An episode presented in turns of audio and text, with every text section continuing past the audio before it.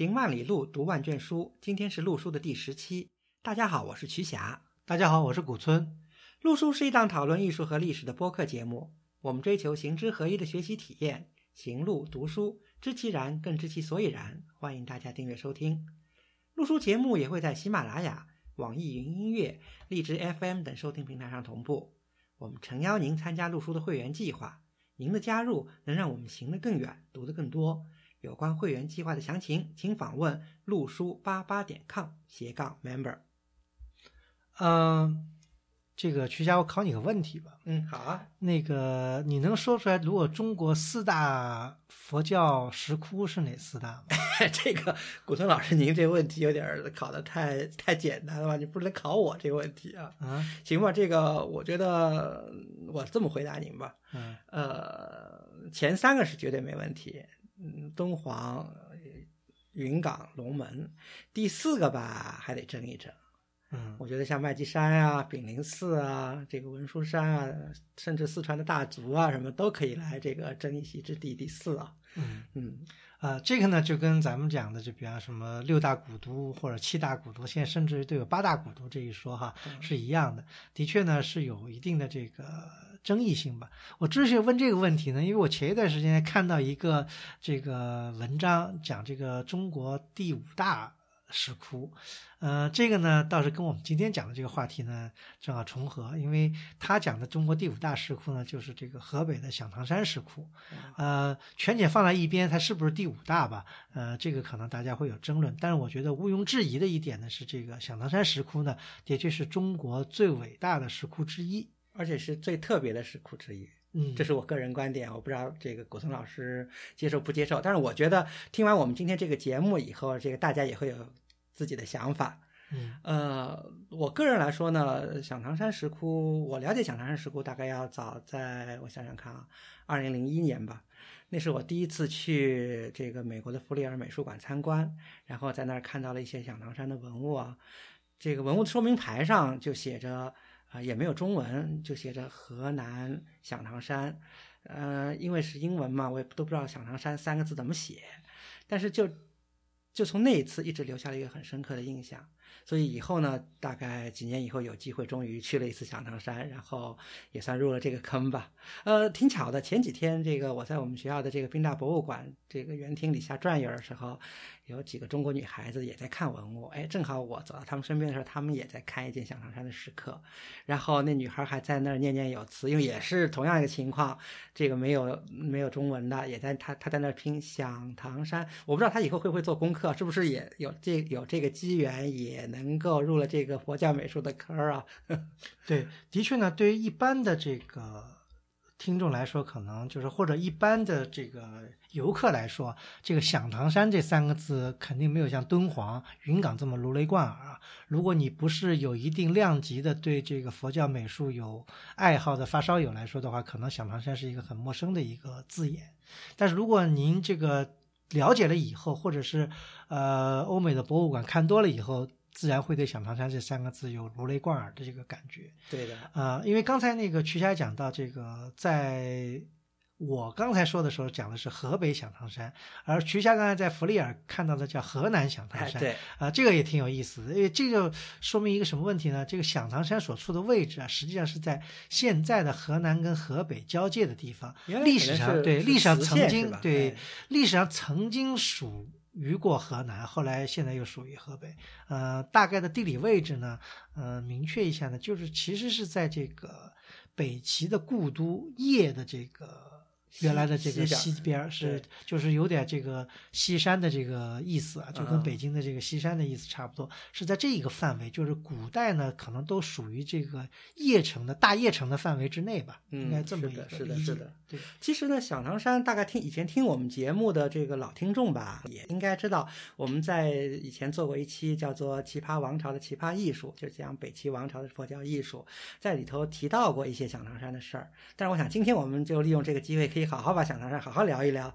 对，因为这个的确呢，讲到这个北齐王朝，因为是很短暂的一个王朝，但是也是很在艺术上来说也是很有特色的一个王朝，所以呢，这响堂山呢实际上是充分反映了这个王朝的这个艺术上的成就。对，而且怎么说呢，响堂山基本上就是开凿于北齐王朝以后，就说呃很少再开了，基本上就是在北齐王朝开的，所以真的就像古森老师说的，真的就是反映了北齐王朝的。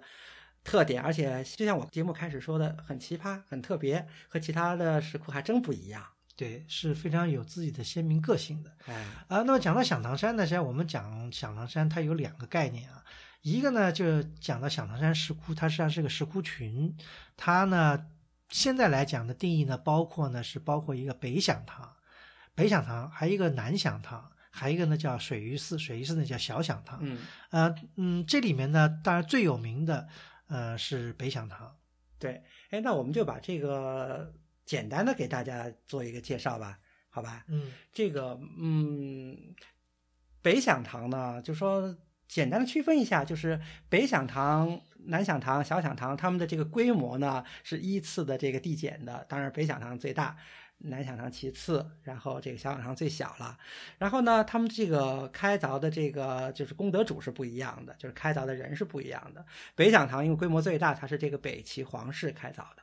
然后呢，南响堂是北齐的那些贵胄开凿的。然后小响堂就是当时北齐的一些民间的一些一些一些营建。那北响堂呢，它是开凿在所谓的古山，在古山的一个山路。对，鼓山呢是一个对，鼓山呢应该说是太行山余脉的一座一座小山吧。它鼓的意思就是打鼓的那个鼓啊。对，我不知道古生老师还有没有印象啊？这个前几年我们去了两次这个印度的那个。那个马哈拉斯特拉省的这个印度石窟寺啊，我当时第一次去那个兰亚迪石窟的时候，我当时特别的一个感觉就是 和响堂山那个地形好像啊，都是半山腰，而且那山形也有点像，所以这个我觉得还是不知道是巧合还是怎么样。对，这个北响堂呢也是在鼓山的这个半山半山半山的一个就一片悬崖一样的一个山崖上，而且北响堂就是开凿在鼓山，它有一个特别的是和其他石窟不一样的，因为我们中。中国建筑也好，石窟也好，大部分都是面南的，就是库门是朝南开的。但是因为这个古山这个山形的这个特点吧，它的这个它是北响堂石窟，它都是面西的，嗯，所以它是从从北向南一溜开过来，然后它库门面西，这是北响堂的一个特点。所以我们今天就是我们这个听友以后自己去北响堂石窟。参观或者听我们这节目，因为我们会讲到很多东南西北这概念嘛，所以只要呃抓住这一点，就是北响堂石窟是面西的。对，那么它依次呢，主要的是从北往南一溜。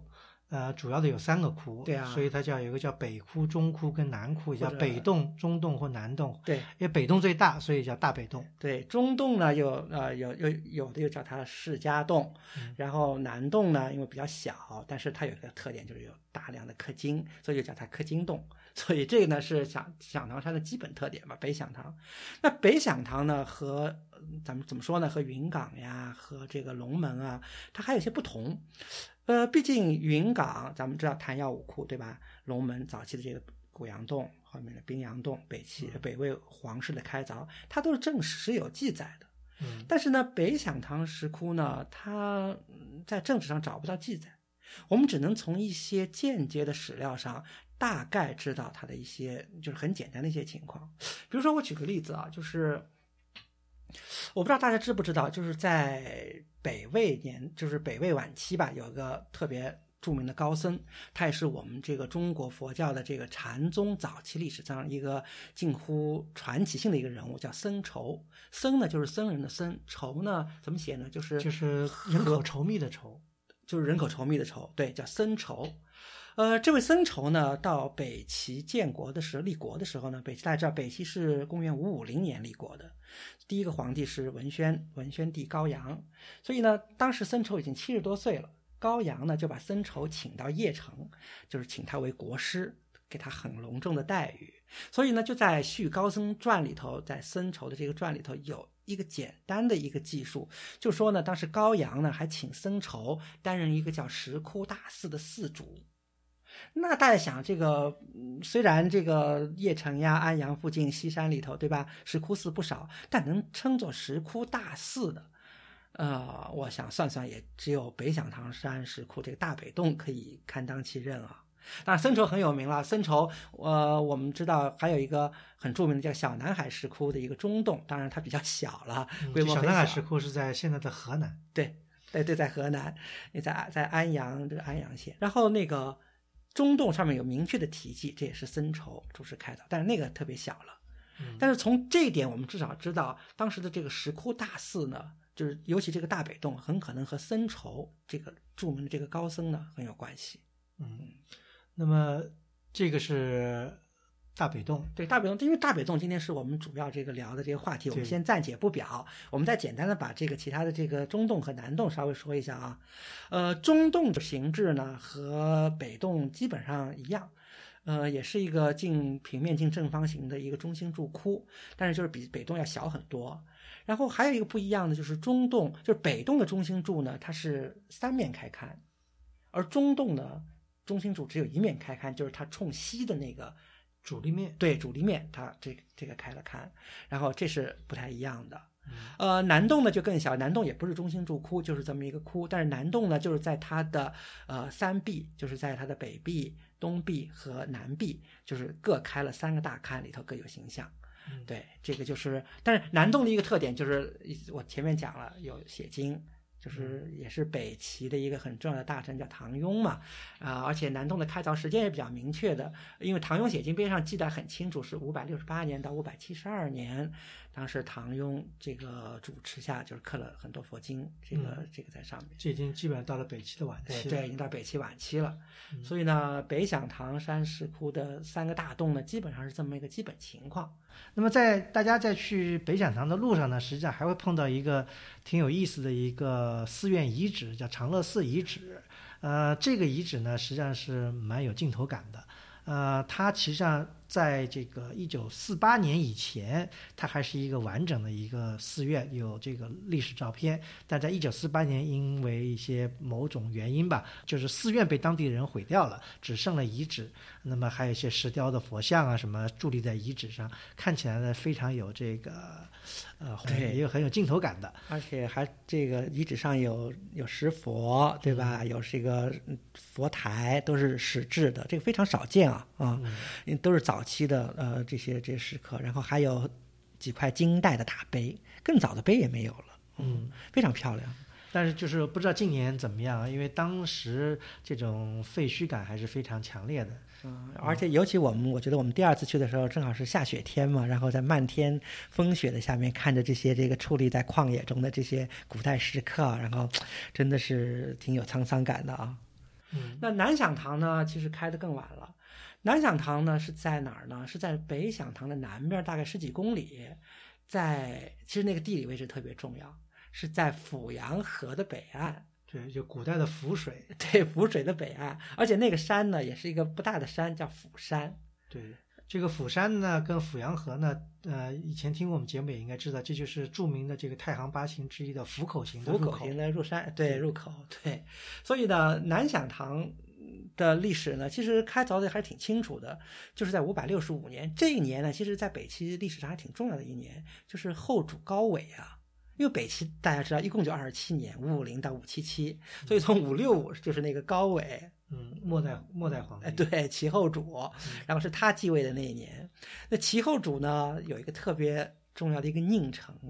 呃，大家可能了解这个北齐历史都知道，叫高阿那公，就是这么一个胡人吧，这个佞臣。就是他呢陪着这个高纬呢，经常就是进出虎口行。然后他有一次呢，就在这一年五百六十五年呢，看到有人在。在釜山上这个开窟，然后他呢也有了兴趣，就加入进去。这样，由于他的加入呢，这个南响堂山石窟就会开的规模比较大，因为它毕竟是一个非常有权势的一个重臣嘛。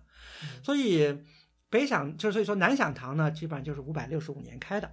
呃，然后呢，它基本上现在编窟号是编到了一到七窟吧，但是第七窟没完，然后主要是六个窟，分上下两层，然后底层呢是一二窟，是个双窟，然后上面呢有三到六，呃，基本上是这样一个情况。嗯，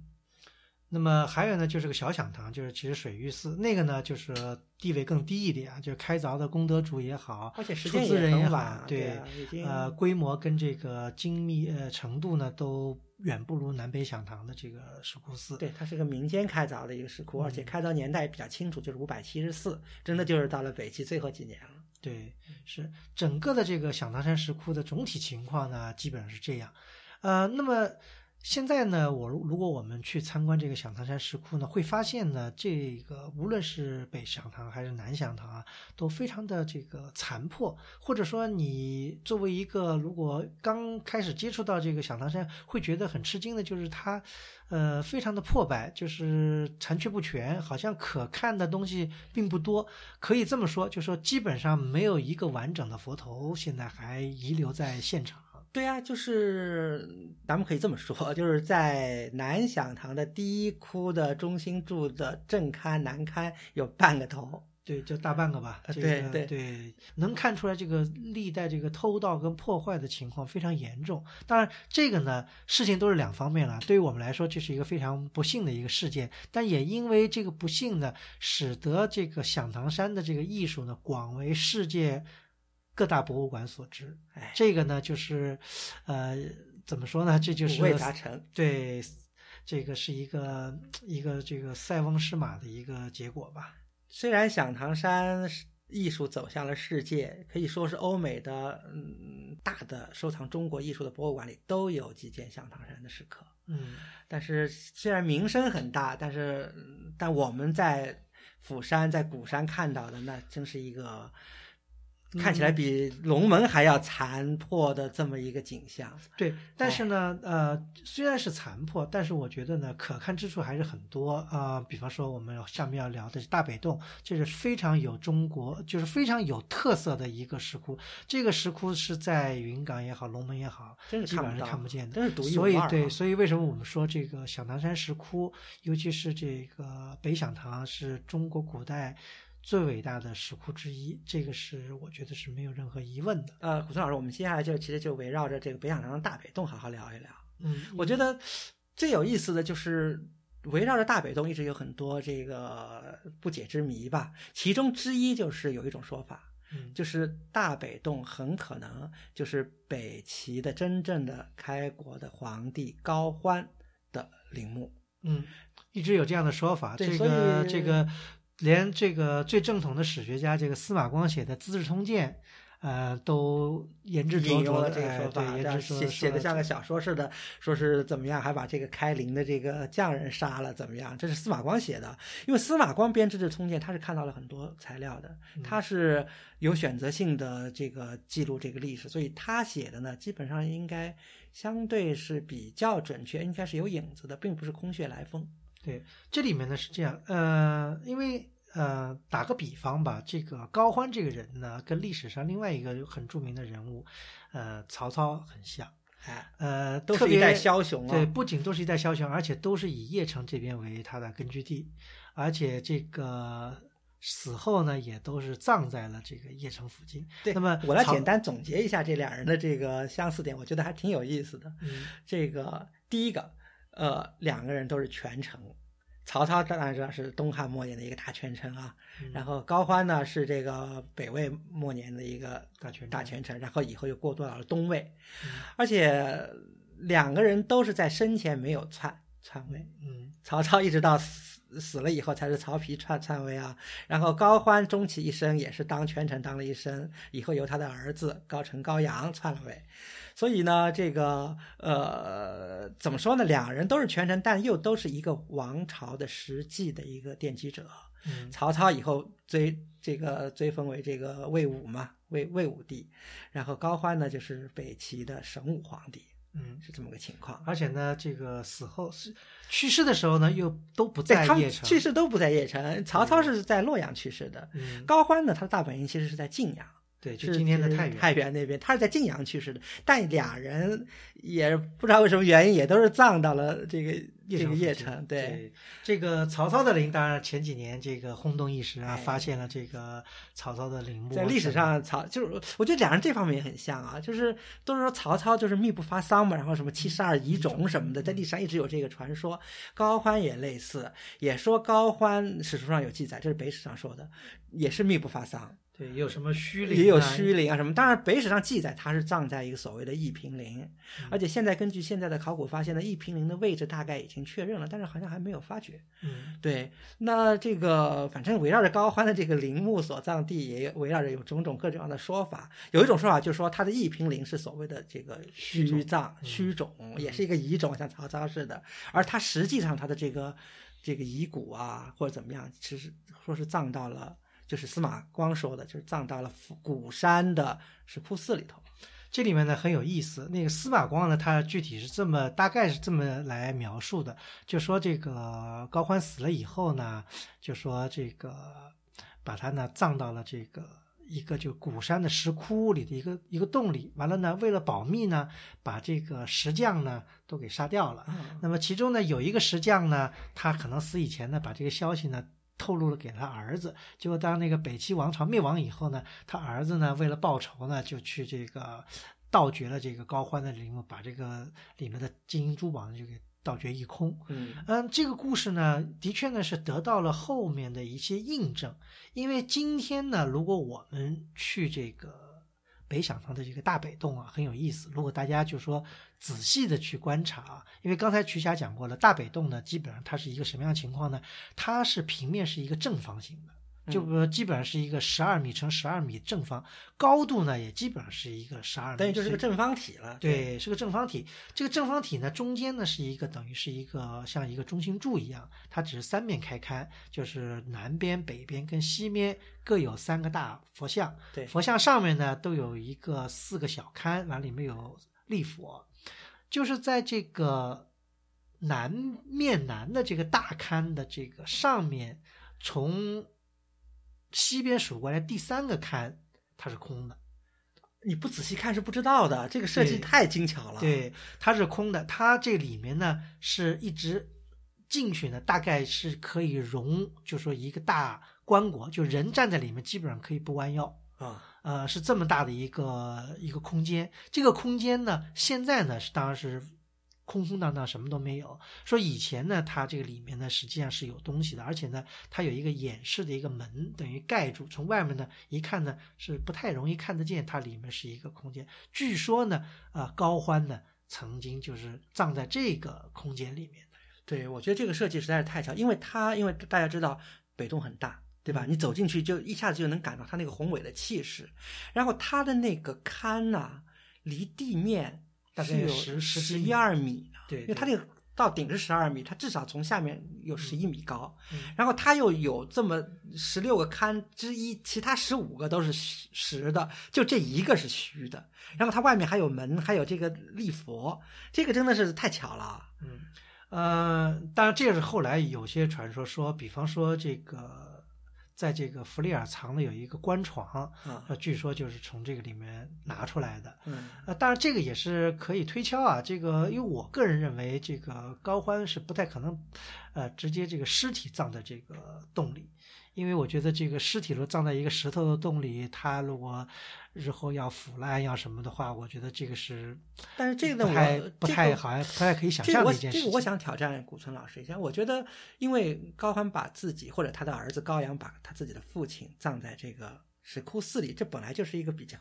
不不与众不同、不同寻常的这么一个事儿。这个第二个呢，这里头有很多的佛教信仰在里头，嗯，因为佛佛教徒是要骨灰是要火化的。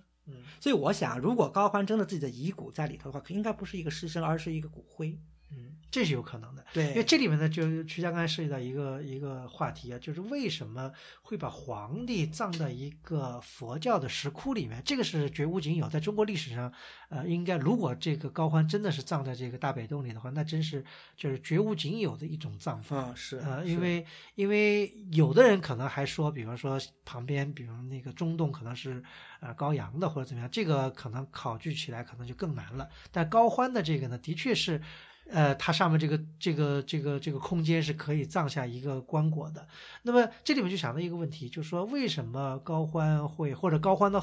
子女会把高欢做成这样一个葬法？这可能就跟这个那个时期，就是说佛教的一种宣扬，因为佛教在那个时期，他为了依托皇权来提高自己的位置，他呃，当然后来唐代也有，就是说宣扬，就是说皇帝是这个佛的一种转世。对啊，古代印度就有转轮圣王的这一说法嘛。比方说北魏那个唐尧五窟也有这样把这帝王像变成这个对吧？唐尧五窟的这个大象的，呃，所以说还有一种说法就是拜帝王就等于是拜佛。对，这是在北朝相对流行的一种这种说法。对的，是的。嗯，而且又考虑到这个高家这个高氏那么，尤其高阳以后啊，那么笃信佛教啊，所以我觉得，呃，把他的父亲作为转轮圣王的，就是以佛这个葬法葬在一个塔里，我觉得这是非常有可能的。其实我觉得这个就能引出我我，当然古村老师提到了这个这么一个神秘的这个洞啊，设计太精巧了，是一个。是一个证据之一，我觉得还有许多其他的证据可以来论证这个大北洞这么有意思的设计，真可能是高欢的陵墓。嗯，咱们简单说吧。第一个就是整个这个大北洞的这个窟形，这是在其他我们在云冈前面的云冈后面的龙门石窟，甚至以后的山西的天龙山石窟都是看不到的。大家知道石窟对吧？有中心柱窟，有各种各样的。这个不同的这个石窟的窟形，呃，金舍窟、中心柱窟。那么北洞其实呢，这现在学者给它起了一个名字叫塔庙窟。那是什么意思呢？就是说，虽然说很多时候有人把中心柱窟说成是塔堂窟，因为它有个中心柱嘛，当时就预示这里头有一个塔的这么一个功能。但是北洞更多的情况下，它是把这个石窟的空间开凿成一个塔的这么个形式。这个呢，是从石窟的这个外立面得到的一个启示，就是虽然这些石窟现在，比如说我们看北洞啊，嗯，窟檐前面崩塌的比较厉害，但是呢，你隐隐的还能看到它原来的一些雕饰。另外，更主要的是可以从中洞，还有从南响堂石窟里的这些窟形，就是它的这个窟外的这个立面啊，你得到一些启示。它那些有些雕饰是很完整的，就是它在整个的这个窟外这这外立面上，它就雕了一个塔的这么一个形状，非常的逼真。嗯，这是一种有象征意义的东西。就立面，就是从窟形的外面立面看起来就是一个塔，就是一个塔。这个塔，嗯，我们简单说一下，就是这个塔呢。塔有很多，在中国的在北朝流行塔有很多种，一种是多层的楼阁式的塔，对吧？我们知道著名的永宁寺塔，这这这个样子。但更多的呢是那种单层的塔，嗯，而这种塔呢，就是塔身是方的，只有一层，然后上面呢是一个覆钵形的这么一个顶，然后上面是这个呃塔刹。嗯，所以这个其实我们现在还有很多实物啊，著名的修定寺塔啦，安阳的这个呃安阳的修定寺塔，那个山东的那个四门塔，对吧？还有很多其他的小一些的，比如说像这个安阳附近的这个道平石塔呀，还有我们在灵泉寺的各种各样的这种浮雕的这种塔，这个形象都是这种单层的这种塔。所以从北响堂山石窟的大北洞开始，它至少在窟的外面就雕了这么一个塔的形状。嗯，这个呢，其实呃，应该说呢，如果就是刚才那个曲家讲到了这个灵泉寺啊，呃，灵泉寺可能我们以后也会专门来讲，这样呢，简单讲一下，就灵泉寺它有叫叫万佛沟，它最有特点的是万佛沟里呢有很多的这个当时僧侣的呃这个叫灰身塔，灰身塔什么意思呢？就是他们一个僧侣去世以后呢，他可能把骨灰呢就是。在这山崖上凿一个就是二维的一个塔，就不是三维的，是二维的一个，就是像浮雕感的一个塔。完了，在有的可能就在塔中间呢，就掏一个洞，把他的这个骨灰呢就埋在这个里面。也有呢，就是没有洞，就只是他的形象在里啊，雕一个这个当僧侣生前的一个形象。这种呢也叫灰僧塔，就是它呢等于就是一个和僧侣的灵塔。嗯呃，这个呢，可能如果看了这个呢，那再联想到这大北洞呢，可能更有这个联想意义。就是说，它实际上大北洞是一个更巨大的一个会神塔的一个样子，在外面看起来，因为也是有这个山花蕉叶、有塔刹这样的一个。那么它等于就有个门进去，进去以后呢，里面的等于又是一个真实的有一个有一个中心柱的一样一个塔的一个空间，对呀、就是基本上是这样。所所以以，所以谢谢古森老师这个这个描述的比我更准确啊。然后，呃但我要补充的就是石穴的这个空间的位置啊，因为大家知道是在中心柱的顶顶部，对不对？嗯然后正好其实就和原来印度最早的那个含义，就是它最早那个佛头的那个舍利，它就是在那个富波丘的这个顶上。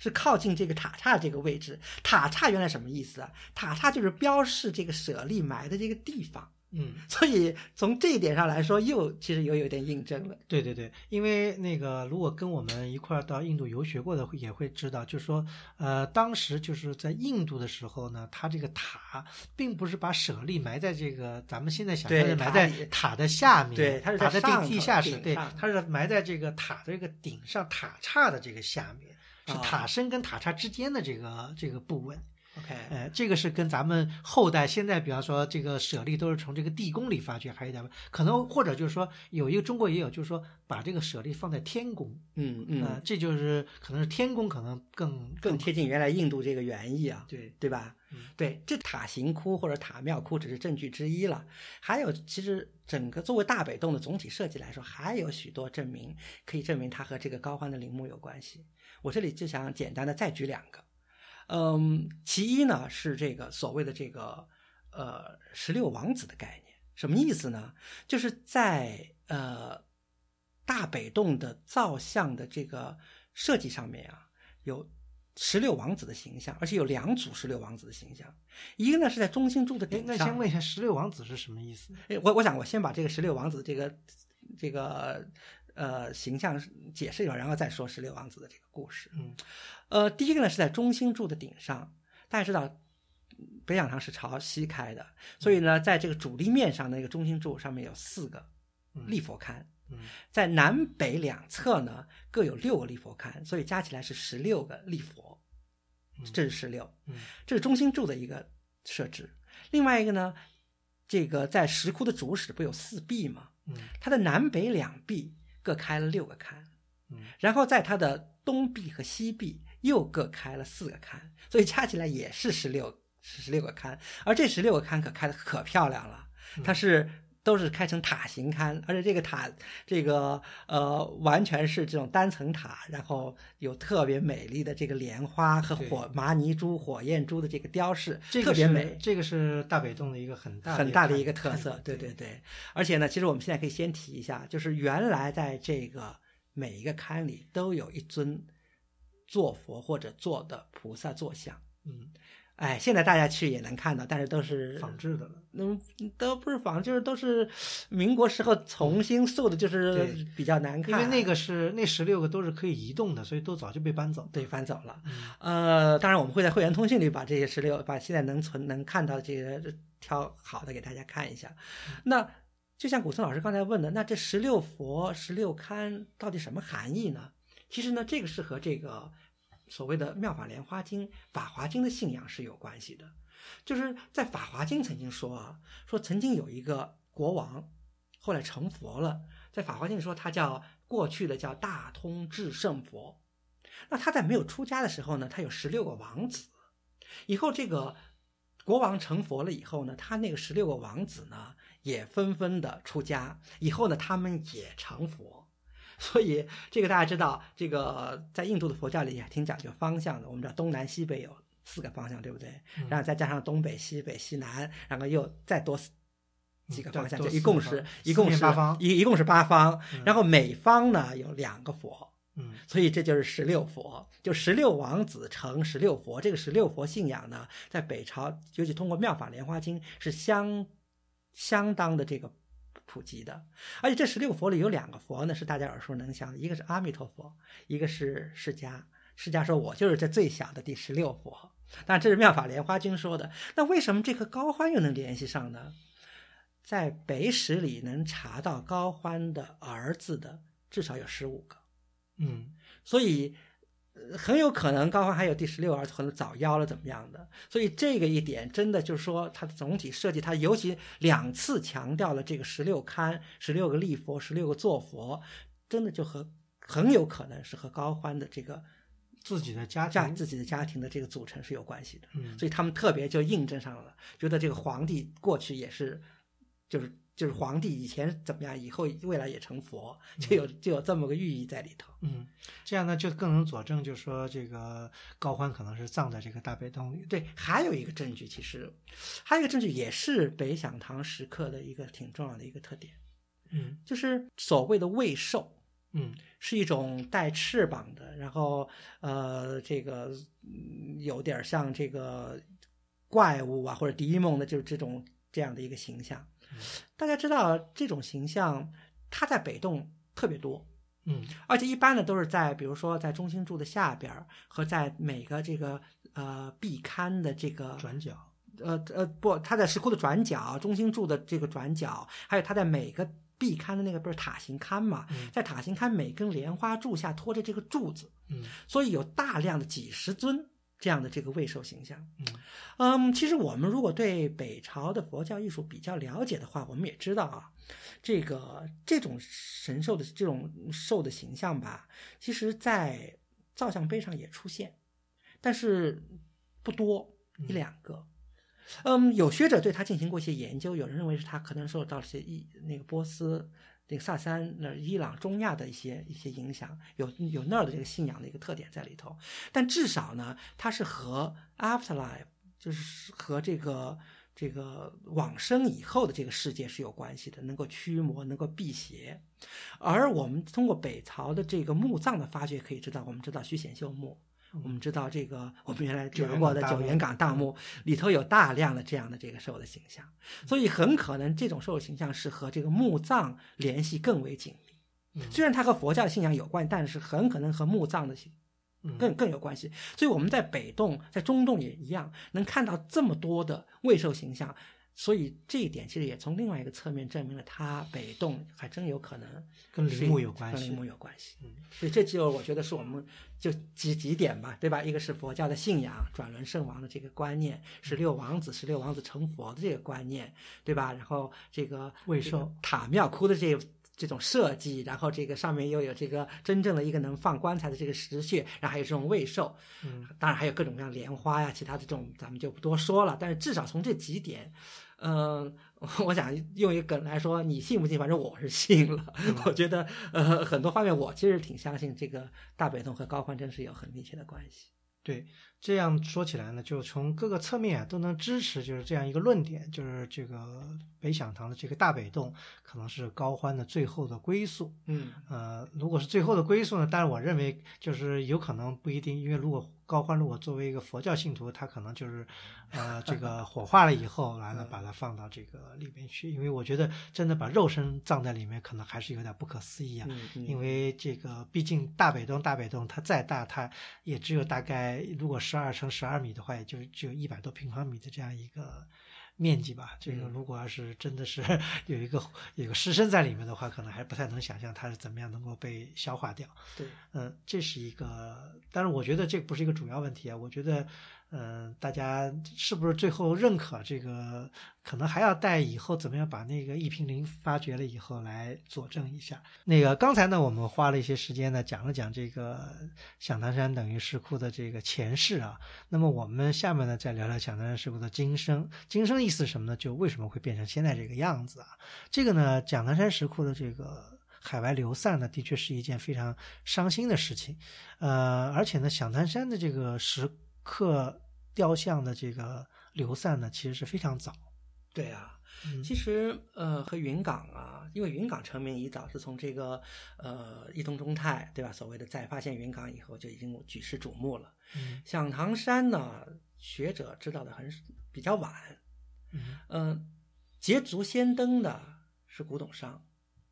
从现在推测来说啊，古董商甚至就在清朝刚刚末年，就是整个天下秩序大乱，完全是处于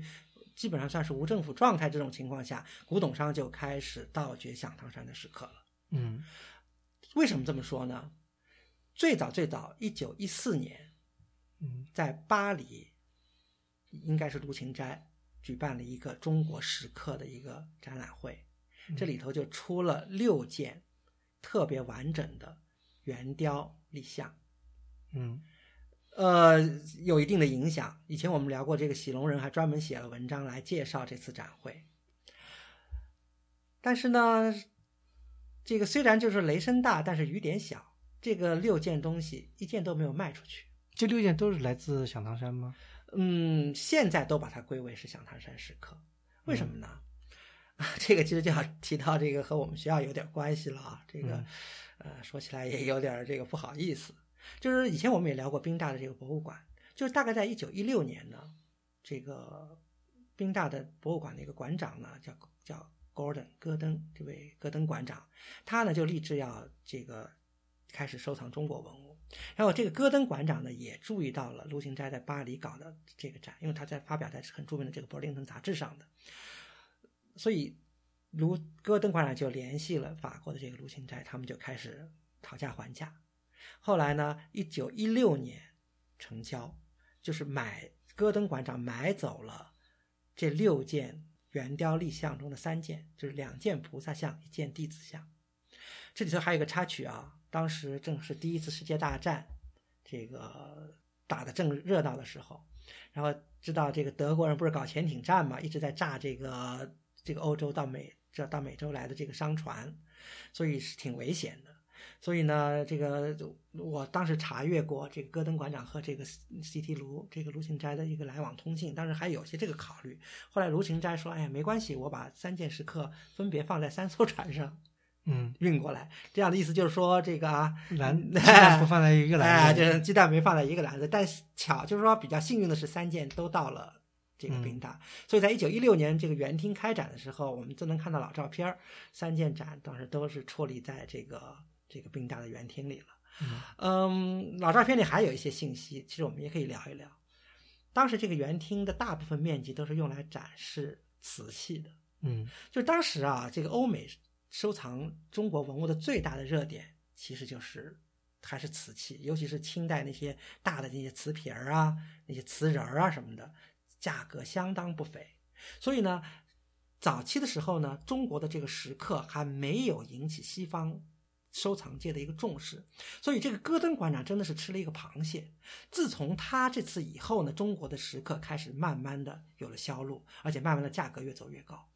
所以以后到了弗利尔，大家我们以前也聊过弗利尔啊，聊过很多次了。到弗利尔后来问卢芹斋购买这个石刻的时候，当时他买一件响堂山石刻大概是五千美元的样子，而而当时这个洛克小洛克菲勒收一件这个康熙的这个瓷瓶，当时还能卖到五万美元，所以真的那个价格是就是这样一个倒挂。但即便如此啊，这个已经是巨大的利润了，因为据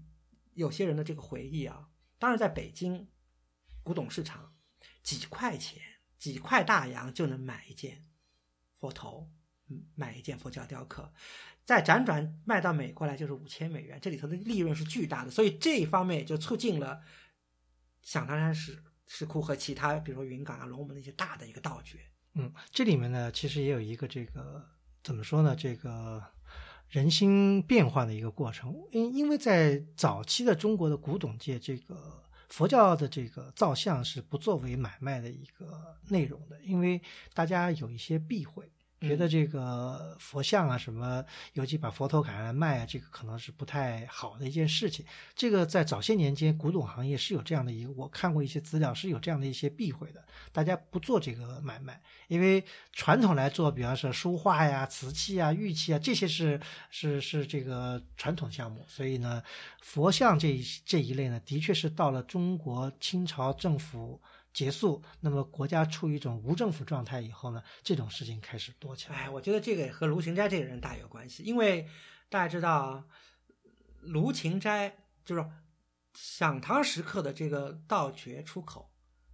这么多博物馆买了，最后其实基本上都是卢芹斋一个人嗯，但掌控的，因为这个就像天龙山是山中商社似的，对，所以这个就有这种情况。呃，因为我们以前也做过卢芹斋的节目，讲过卢芹斋这个人，对吧？呃，这个呢，的确是他当然从自己这个商业角度出发，他来运作这个中国文物的这个价值，他的确运作的很成功，可以把中国的文物呢，呃，炒得比较高，呃，这样呢，他当然赢得利润，但。客观呢，也使得抬高了中国文物在西方收藏家眼中的一个身价。是，但但是呢，但是这个事情都是两方面。呃，这悲惨的一面呢是，就是它炒高了这个身价以后呢，造成了这个国内的文物的剧烈的流失。因为你价格越高，就是跟你讲的越有这个有利可图，那么这个文物的流失就会越严重。所以这个事情呢，的确是一种非常，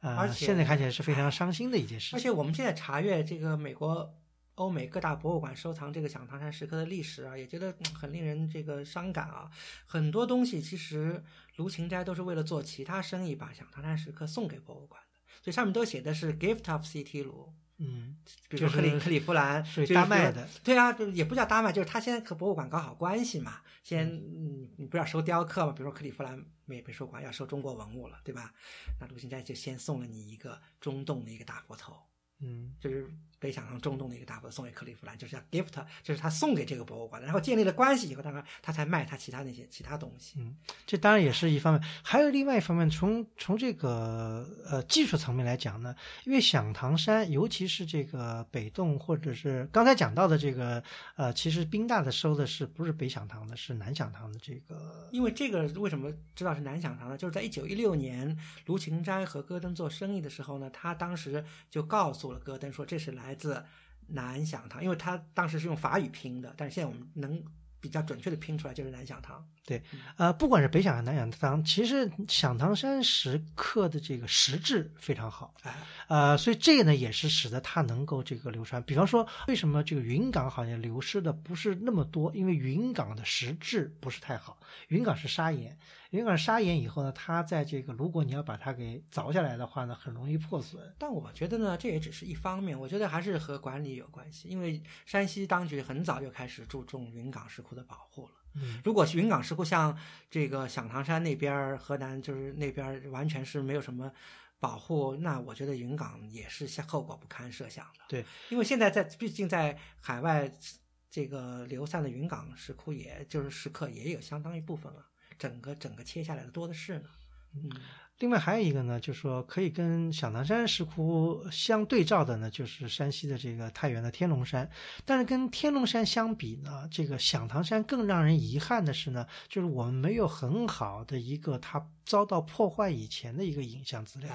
呃，天龙山呃还是有的，因为天龙山在这个破坏以前，日本人首先学者是把它做了一个记录啊，正是因为这个记录才导致的破坏，这当然是祸福难料了。但起码这个天龙山的这个破坏以前的样子，样子我们都知道。对，但响堂山呢，我们最早看到的影像。资料已经是到了一九二二年了。对啊，这个也是大家很很熟悉了，就是长盘大定，嗯，对吧？支那佛教史记，长盘大定在一九二二年，这已经是在响堂山石刻等于流出八年之后了，已经是很有名了，在海外。他到了这个磁县，他去了响堂山，然后他拍了一大批照片。所以我们现在最早的影像资料是长盘这批资料，嗯，然后呢，当时的南南响堂已经偷的不像话了，嗯，北响堂还好。因为毕竟呢，北响堂更深，而且更难去，所以呢，当时从这个长盘的这个照片来看呢，北响堂至少我们以大北洞为例啊，这个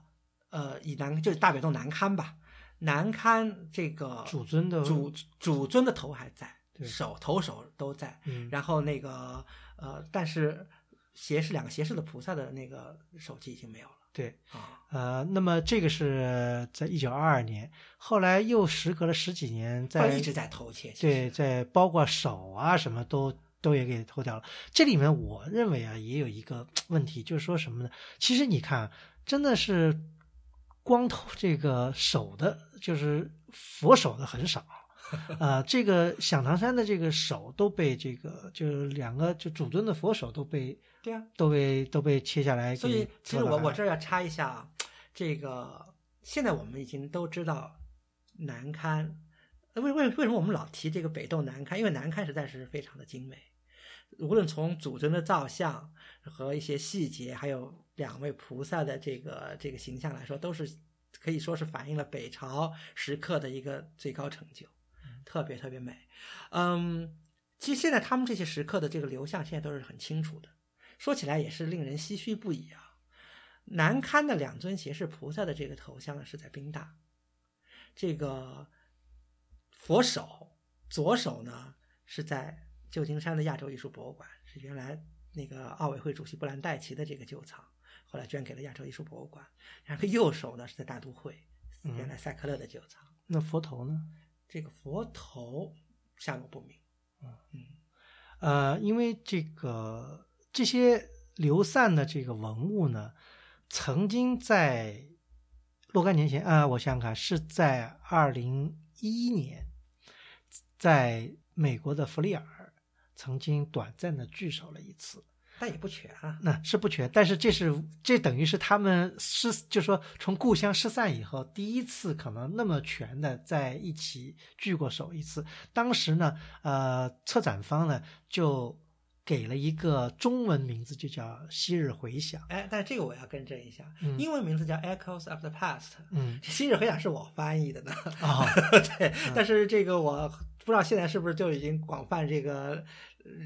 流传开了，我不知道。我觉得，我觉得反正翻译的英文跟中文的确很贴切啊，就是呃，而且它扣了这个“响”字。嗯，呃，这是一次比较好的一个聚首展吧，因为这个展览呢还。呃，这个应就说这个展览的举行呢，还跟这个芝加哥大学的一个项目有关系。芝加哥大学呢，这个就是吴红先生他们这个系呢，呃，得到了一笔钱。那么这笔钱呢，就是去研究流散在这个世界各地的这个博物馆的这个响堂山的文物，跟它的这个。原址的一个对应关系，而且是用高科技三维对，用三维对，因为刚开始是用在在大概快十年前用这个三维扫描已经算是那时候是很先进的一个技术，十几年前对十几年前，呃，到现在来看它这个技术已经很过时了，但是那个时候还是很先进，就是说因为。这些实物散落在各个博物馆，不可能就说把这个实物实际拿到原地来拼装。哎，看这个手是哪个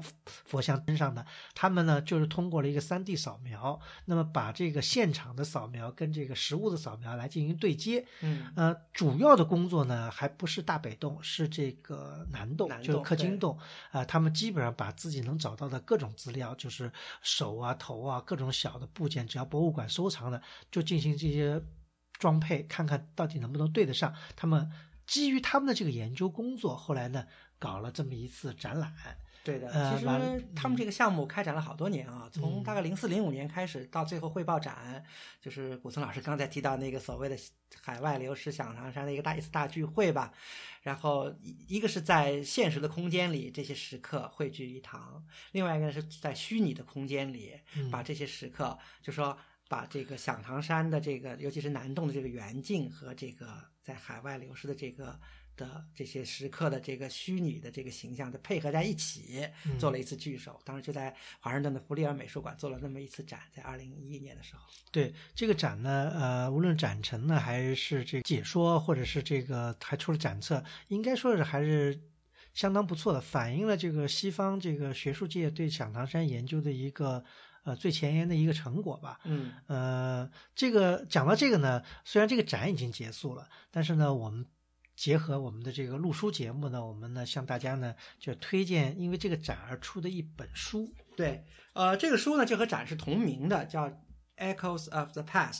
然后副标题呢叫《The Buddhist Cave Temples of 响堂山》。嗯，然后呢，是作为这个这次昔日回响展的一个展册吧。这个书呢，我觉得还是倾力向大家推荐的。嗯，为什么呢？我觉得就是第一个，他像古松老师刚才说的一样，他是反映了这个美国学者，就是尤其是这个中美合作吧，他们的一个比较新的一个研究成果。第二个，我觉得呢，他的几篇就是写作者呢，这个写的相当好，而且很呃语言也很平实。就是我觉得美国学者在这方面还是做得很好，就是他把最新的研究成果和向大众介绍的这种表述呢，是做的相对的比较的契合，就没有用一种很高深的那种方式来表示表表述，因为它是作为展册嘛，嗯非常的平实，非常的清楚，而且这个面面俱到有一点。嗯尤尤其是在文字这部分啊，其实我还可以，当然了，这个这本书的主编是这个蒋仁和先生，蒋仁和老师，他以前一直是做这个佛教美术和响堂山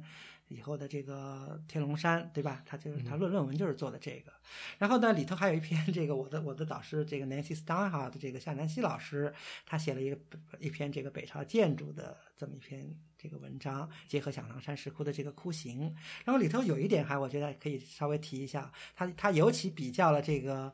呃北响堂的一些这个浮雕塔的一些装饰和这个伊朗萨珊时期的这个 Taki Bustan 佛寺的这个花卉装饰的一些纹饰上的比较，我觉得还是比较新颖，还是比较有意思的啊。嗯，对，这个呢，的确是因为刚才呃在节目前面没介绍过这个魏寿，对吧？曲家讲过，这可能也有来自这个波斯啊什么的这个影响啊。这个呃夏老师呢又把这个大北洞的这个一些装饰的纹样跟这个伊朗的这些纹样呢进行了一些对比，我觉得是对大家很有启发的一个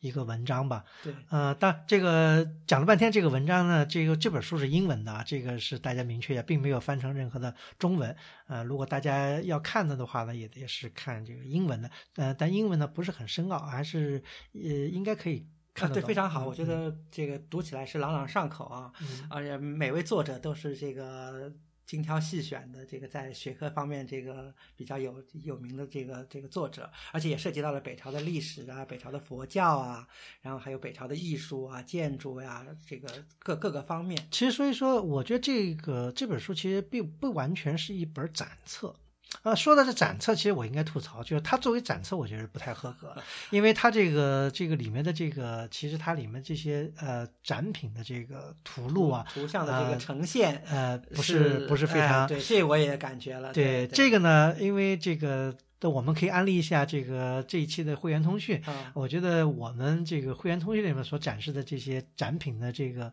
面貌，可能比这个要好得比这个还要好还要好看一些。呃，对，因为如果只翻这个展车，看到里头有一些这个造像，觉得呃非常嗯一般。嗯，很一般嘛。对但是因为我们这次会员通讯采用的这个图像呢，也是我本人就是二零一一年的时候，这个两次去看这个展，然后拍的一些照片儿，嗯呃，我自我感觉要比这个展册的照片拍的好，所以其实其实你别说这个这个好，就是这里呃包括你们冰大那两个菩萨头放在园厅里面看，也没有在那个弗里尔的这个对，因为弗利尔的展览上展陈是在美国有名的，它是这个经过了近百年的这个锤炼，已经这个炉火纯青的这种这种展示方式。对，这个展是布的不错的，嗯而且因为如果你拍照的话，你就能感受到它的灯光呀，它的嗯这个整个视角啊，然后都是可圈可点的。嗯但是就像刚才古村老师说，这个展册这方面真的是有很多还有可以进步的地方。对，所以所以我们倒也不是瑕不掩瑜，但是我觉得这本书还是值得推荐啊。我们内容实在是真的对我们倒不是安利自己的这个会员通讯，如果把会员通讯跟这个这个 Echo Pass 的这本书合起来看，那就比较完美了。对啊，嗯所以其实还可以再简单的，就是说，如果大家有条件呢，就就像我们也是这样，就是这几年，尤其在这个欧美啊，看博物馆啊，就是也有意识的会很关心这个响堂山石刻在当地的这个收藏。具体来说呢，这个嗯，欧美收藏响堂山石刻最好的，我觉得嗯三大博物馆吧，就是最多的一个呢，当然是弗里尔美术馆。嗯弗里尔就就是未寿这一类，他就收了四尊还是五尊，然后他的这个当时呃卢芹斋在巴黎展的那六件最早的那个南响的所谓的南响的石刻吧，三件不是在宾大嘛，有三件是在弗里尔，还有呃弗里尔也收藏了这个大北洞壁龛里的这个菩萨坐像，嗯。还有一个其实更值得提的就是弗里尔把这个弗里尔美术馆有这个南响堂第二窟这个中心柱和对面这个窟门上方的两块大的浮雕，一个是西方净土变，一个是那个释迦佛佛会，这两个大浮雕给接到了这个弗里尔去。这当然都是都是卢芹斋卖出来，因为响堂提到响堂山石刻，基本上是卢卢是卢芹斋这个做的，这是弗里尔的这个这个特点。然后宾大呢，应该说是在美国收赏堂山石刻第二大的一个一个藏家。宾大最好的收的呢，其实就是北响、大北洞、南堪南堪的两尊斜斜视菩萨的头像。嗯哎呀，这个嗯，我非常美觉得，对，非常美。呃，我觉得我们会在会员通讯里把这个原状，对吧？这个还有一些特写都都放给大家，我觉得大家可以自己来比较。这个我们就不用用话语这个多说。那宾大呢，还收了一些，就说，呃，宾大没有未收，但宾大有这个南响堂的一个呃这个佛台的一大部分。这也是比这是其他博物馆所没有的，这也是这是这是宾大收的。然后宾大还有收了一些这个佛头呀、菩萨头像什么的，这个现在还不知道具体出处，但是从形制啊、从实质来判断呢，应该是南响堂的无疑。所以弗里尔和宾大呢是这个美国收的两个应该是最多的。然后收的其次多的呢，比如说像大都会啦，像这个克利夫兰，还有旧金山亚洲艺术博物馆，还有美国，还有在加州的 San Diego 的那个美术馆。也都收藏了，还相当相对不错的这个响堂山石刻。呃，英国呢最重要的就是维维亚、维多利亚和阿尔伯特美术馆，它有这个呃北响的这个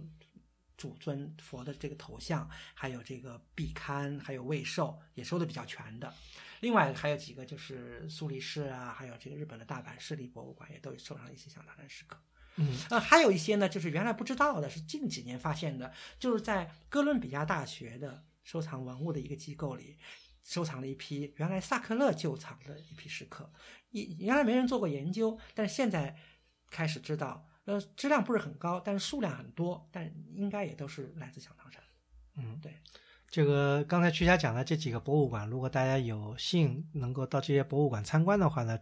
呃，留意一下这里面的这个响堂山的一些文物。那好，那这一期的节目就到此结束，感谢收听。如果您想了解更多内容呢，请阅读本期节目的会员通讯。陆书之友微店呢是购买会员计划和会员通讯的主要渠道。我们的节目在每旬的第八日上线，在陆书八八点 com 可以找到与节目内容有关的链接，供大家按图索骥。